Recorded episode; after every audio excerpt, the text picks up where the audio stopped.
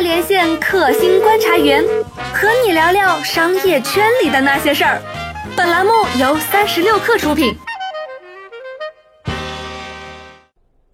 嗨，大家好，欢迎收听三十六克出品的新商业观察，我是三十六克的深度报道主编杨轩。今天呢，有一个挺有意思的事儿，就是百度开了一场人工智能大会。那在这场人工智能大会上，他们连线了李彦宏。李彦宏就是出现在他们的大屏幕上，然后开着车，然后开在五环路上，说啊，我们这个是一个呃无人驾驶的车，然后我开在路上的感觉是怎么怎么样。然后呢，这个时候就有一家媒体的记者打电话给了，应该是北京的交管局，说，哎，你这个无人那个驾驶车上路究竟合不合法呀？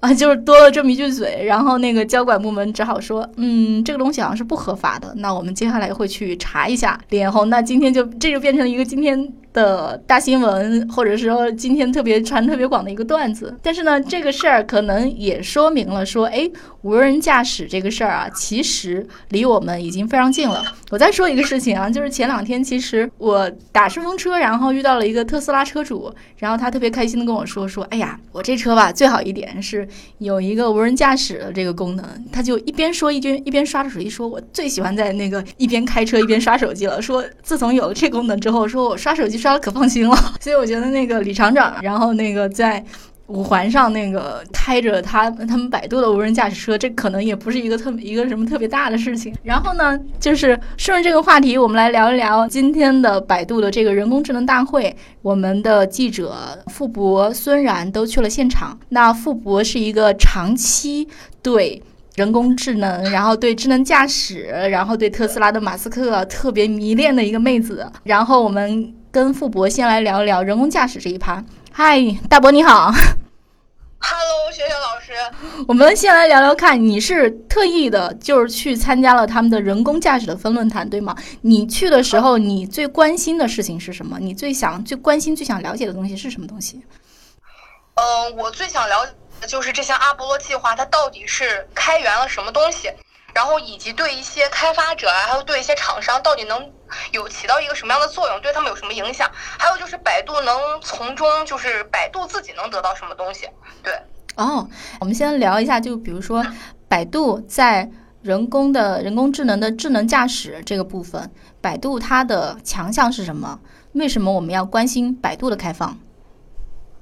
我觉得它的强项应该在于自己技术层面吧，因为它本身就是。从中国市场这个角度来说，做 AI 就是说到算法，说到 AI，然后就是百度真的是已经做了很长时间了，而且它在这方面，无论是代码呀、算法呀，都积累了很多，然后数据也积累了非常多，特别是它的那个高精地图这一方面，百度地图大家都用的嘛。对。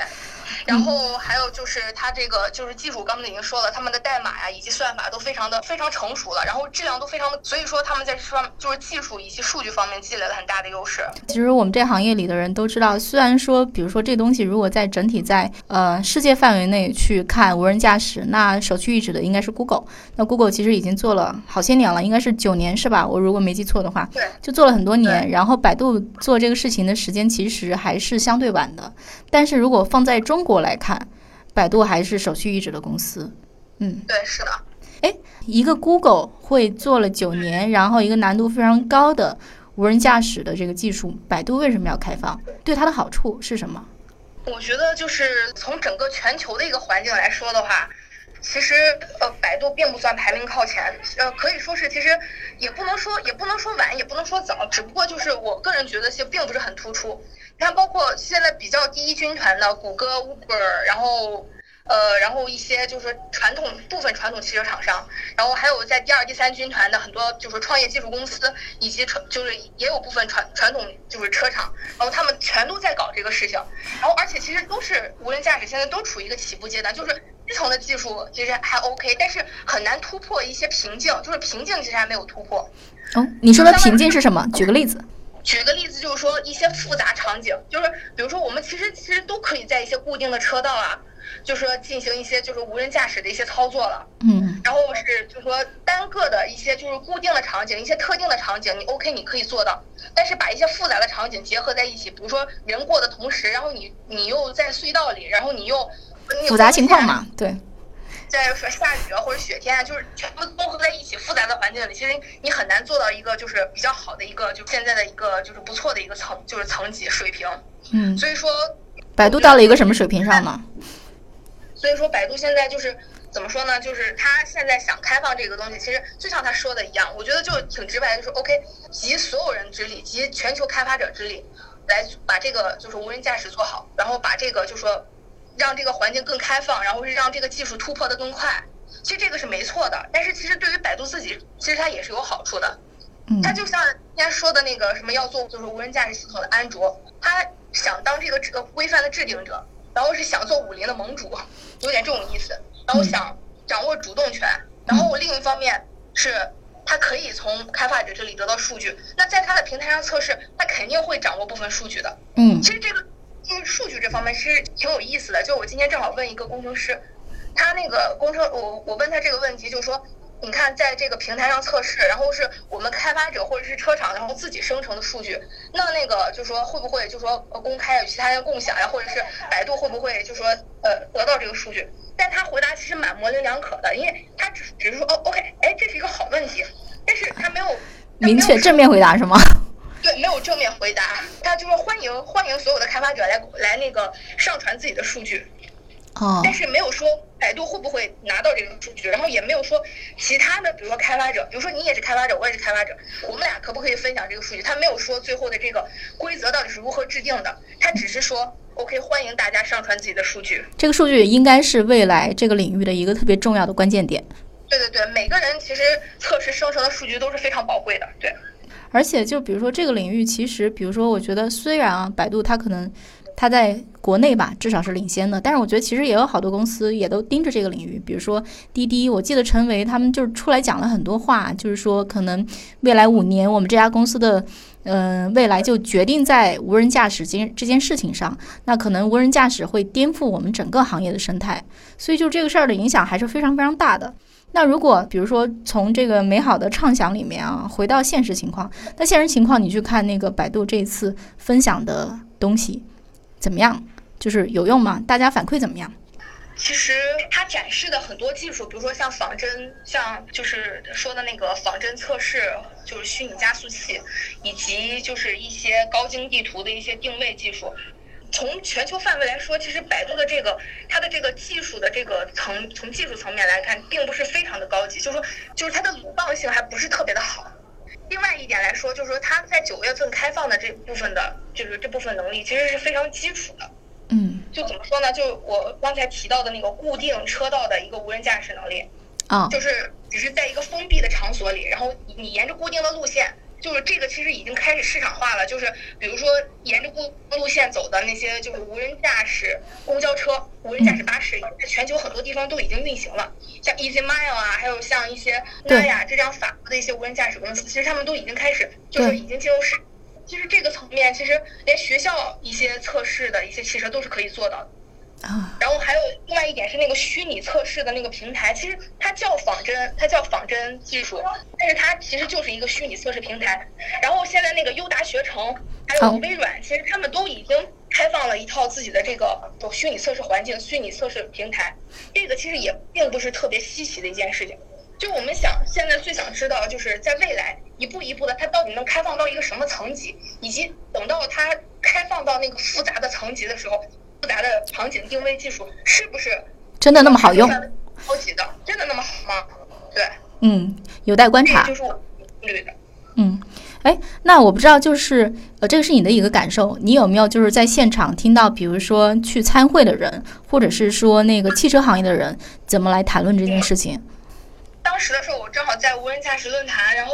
前面是就是百度的工程师在讲自己的开放的一些，就是说具体的一些技术细节。后面然后也有一汽的，然后也有奇瑞汽车的，然后他们也出来就是谈了一下自己现在正在做的一些事情，其实是有有一部分重合的，就是说他们好像也。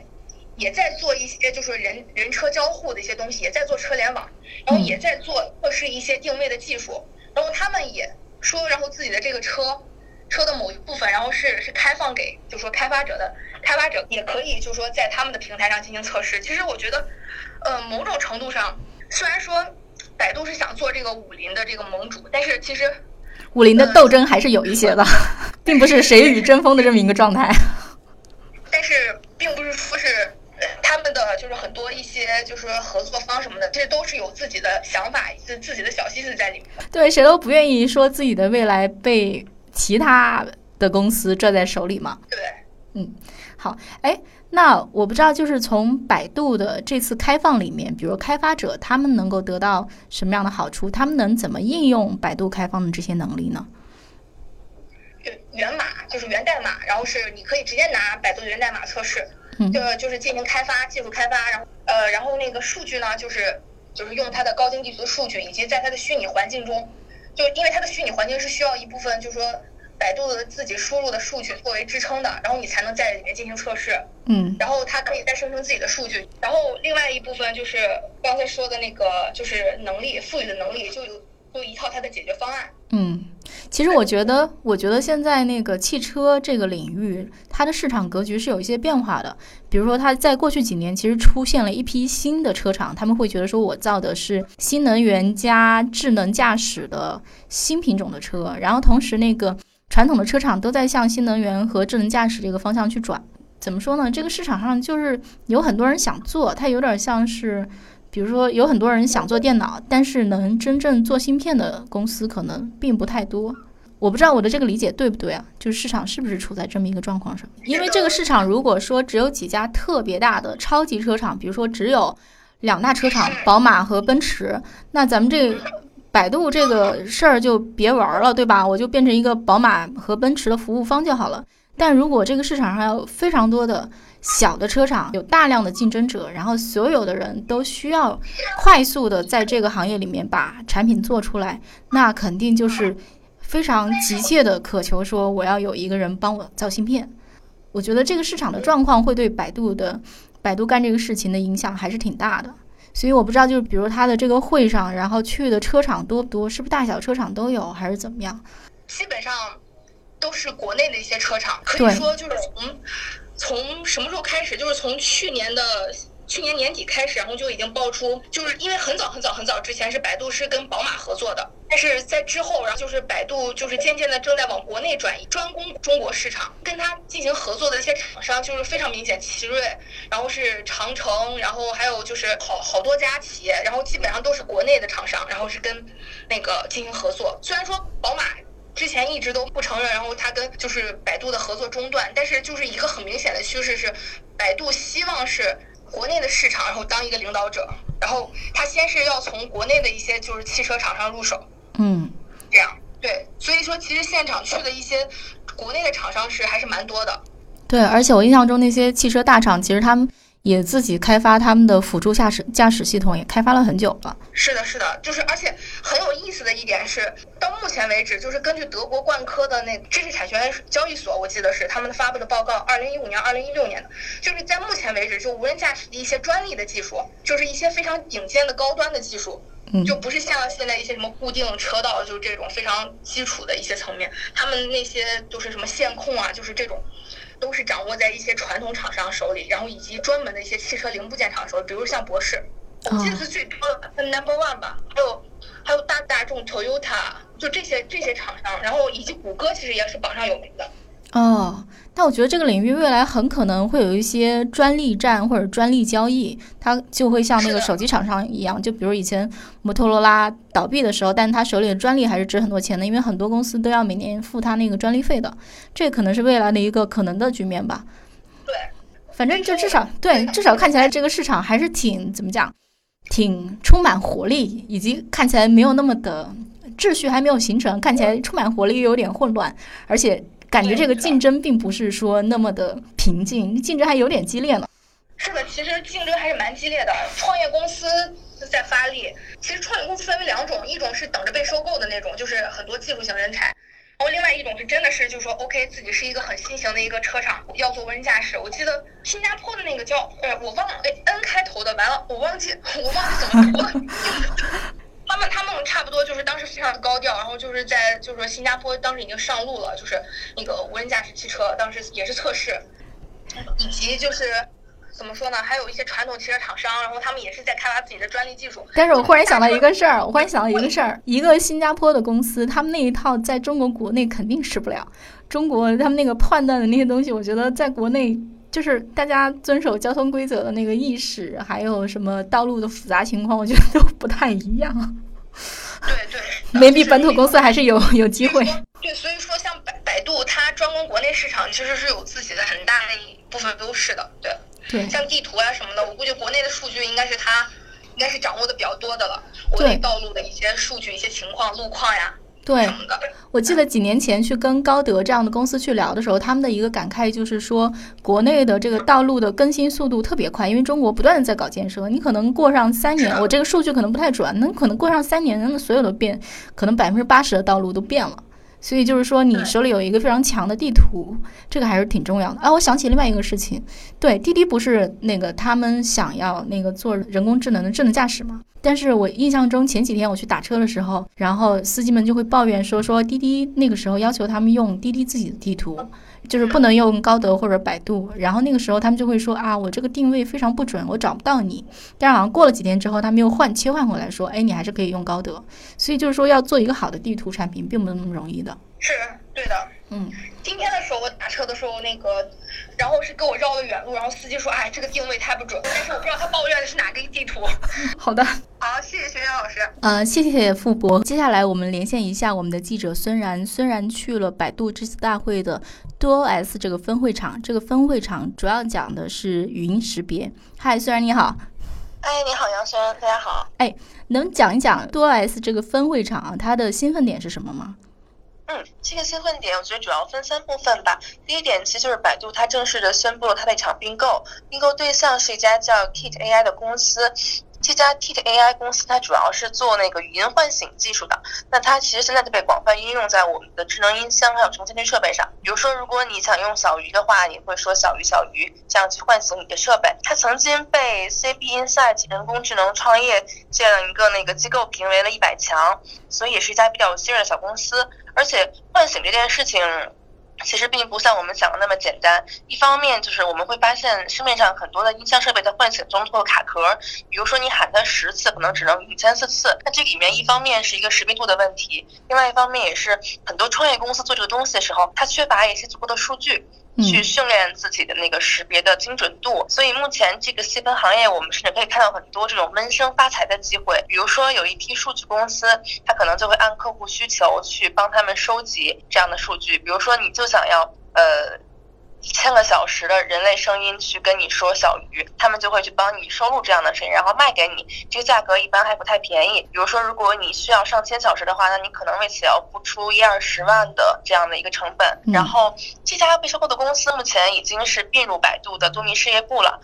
哎，那我能不能这么认为，就是说这个看起来就是这个语音识别的这么一个系统，但可能仅仅就是语音唤醒这么一个功能，它就意味着说，嗯，它需要大量的。怎么讲？大量的数据，然后可能要有一个很厉害的团队，然后甚至像百度这样的公司也不得不去花一笔钱，然后去买这么一家公司，而不是说我自己把这事儿给做了。那就是说，它的这个语音交互、语音识别的系统，其实，嗯，按道理说技术难度还是嗯颇有一些的，能这么认为吗？呃，一定程度上可以这样理解吧，因为在 AI 时代，不同于我们的那个呃之前的那种互联网时代，呃，必须要整个产业集合起来才能够。就是共同的做一件事情，比如说做技术的人、做算法的人、做硬件的人、做内容的人，嗯，那必须要全都过在一起，才可以达到足够的一个好的用户体验才行。那百度像这样大公司，他们可能能够把整个环节串下来。那如果想在每个细点上再去进一步的提升体验的话，其实我们也可以看到，今年有很多的 BAT 公司，他们都在进行类似的并购，去提升自己的这个细分领域的技术。嗯。哎，那刚才讲到了第二个兴奋点，可能是说百度做了一些关于智能音箱的保姆式服务，能不能具体讲一下？嗯，这个也很有意思。就是百度今天如果从产品上看，度 OS 主要发布了三款开发配件，还有一款硬件参考设计。然后重点讲一下这个硬件参考设计吧。为什么说它是有一点像？如果说形容成家装的话，它是一款能让厂商拎包不住的产品，也可以说保姆式服务。这个。这个产品从外观上看是一个非常类音箱的一个设计的，是黑色的，然后样子可能也就是大概有一手那么高吧。嗯呃，基本上你给它可以套上一个你的外壳，然后你再贴一个标，你就可以直接使了。是不是就相当于那个那个电脑时代的，比如说它已经把主板、芯片就各种东西都给你集成好了，你那个做一个壳子套上去，贴上一个你的 logo，那就是你的产品了。是这么一个提供了一个这样的服务，我能这么理解吗？对，您可以这样理解。当然，嗯，作为购买者的话，也看你，就是你肯定也会希望跟大家有点同质化，所以你可以在这个基础上，你自己做一些定制的东西。他们也会提供一些定制这种开发工具，嗯然后这样的可以做一个区分吧。但是我觉得大公司这种策略非常值得玩味。比如说上周刚结束的一个科大讯飞的会议上，我们也看到一款类似的产品，它也是软硬件结合一体化的一个音箱，你可以把这个音箱作为一个基底，然后套上一些你自己的定制。然后就可以很快速的出一款你的产品，所以，嗯，我觉得大公司的心态可能是说看到，就是那么多人都想来做这个智能音箱，但是他们缺乏技术，然后他们呢，大公司又希望把这个行业推起来，所以他们干脆把这个服务又往前做了一步，是保姆式的去帮你给把这个事儿推起来，嗯也是想要催收市场的一个意思。然后，当然今天也有一些投资人的评论说，百度这个举动可能就是也是希望说智能音箱能够很快的被华强北这样的地方所认可吧，就是真正的在中国找到刚需点。哦，也就是说，我觉得其实就是华强北如果认可了，那这个东西它的销量可能就真的能起来。那销量起来之后，大家开始用起来之后，它这个事儿才能真的让起来。嗯是的，现在我们就是比较好奇，这样的嗯基于这样的基础能做出来的产品，它的那个成本跟价格到底会达到什么样的一个区间？嗯，哎，那我不知道，就是像呃各种家居厂商，然后做家电的，他们对这个，比如说百度开放的语音能力，他们有什么强需求吗？他们的反应如何呢？嗯，他们其实反应也蛮热烈的。其实像百度跟讯飞，他们很早就已经跟很多家居厂商有这样的合作了。哦呃，包括类似于 TCL 啊，还有有些是有讯飞冰箱啊什么的，他们都有有做。基本家居厂商的心态就是，嗯，他们都想要给自己的所有设备连上一个智能化的功能。嗯都不想要落下这波。但是家居厂商，尤其是这些黑店、白店这样的大家电，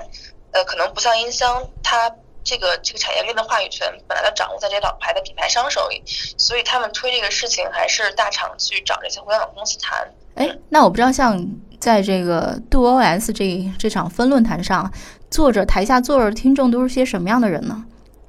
嗯，主要是开发者比较多。然后也有百度的一些合作伙伴，合作伙伴的范围也比较广，就从那个算法、数据，然后到内容层面的都有。嗯，哎，我有一个小小的疑问啊，我印象中最近看过广告，就是还是那种挺有名的，比如说抽油烟机的那种那个制造商，然后他们就会说你在那个炒菜的时候，你可以用语音唤醒我，我可以教你去怎么做菜。那我不知道像就是这样的大厂有没有来，他们有没有跟百度去合作的意愿？应该有，现在的家居厂商，我觉得主要就是大厂在干这样的事情，比如说在冰箱上、冰箱门上给你呈现一个菜谱啊，甚至你可以通过冰箱的触屏去补充你们家冰箱，在冰箱上购物啊等等，嗯，这些他们都有一些尝试。对我印象特别深是那个最新一季的《硅谷》，这是一个美剧，然后最新一季的这个故事的结尾就是说他们的那个本来觉得自己存在云端的 data，然后要完蛋了，但是谁知道最后这个数据奇迹般的保存下来了。这个保存在哪儿呢？就是保存在智能冰箱，可能有三万台智能冰箱里。这也是一个挺 挺挺乐呵的一个一个故事。太有趣了。嗯，好，谢谢你，虽然。好，谢谢杨轩，谢谢大家。和孙然，那我觉得从百度这一次大会，其实我们我们也能看到，看起来非常平静的 AI 领域，看起来非常技术的 AI 领域，事实上它的竞争也是蛮激烈的。百度这一次大会，其实它是放了挺多大招的，无论是说它去开放一个从来没有被开放过的无人驾驶技术，还是说它为语音，嗯、智能音箱提供一个保姆式的服务。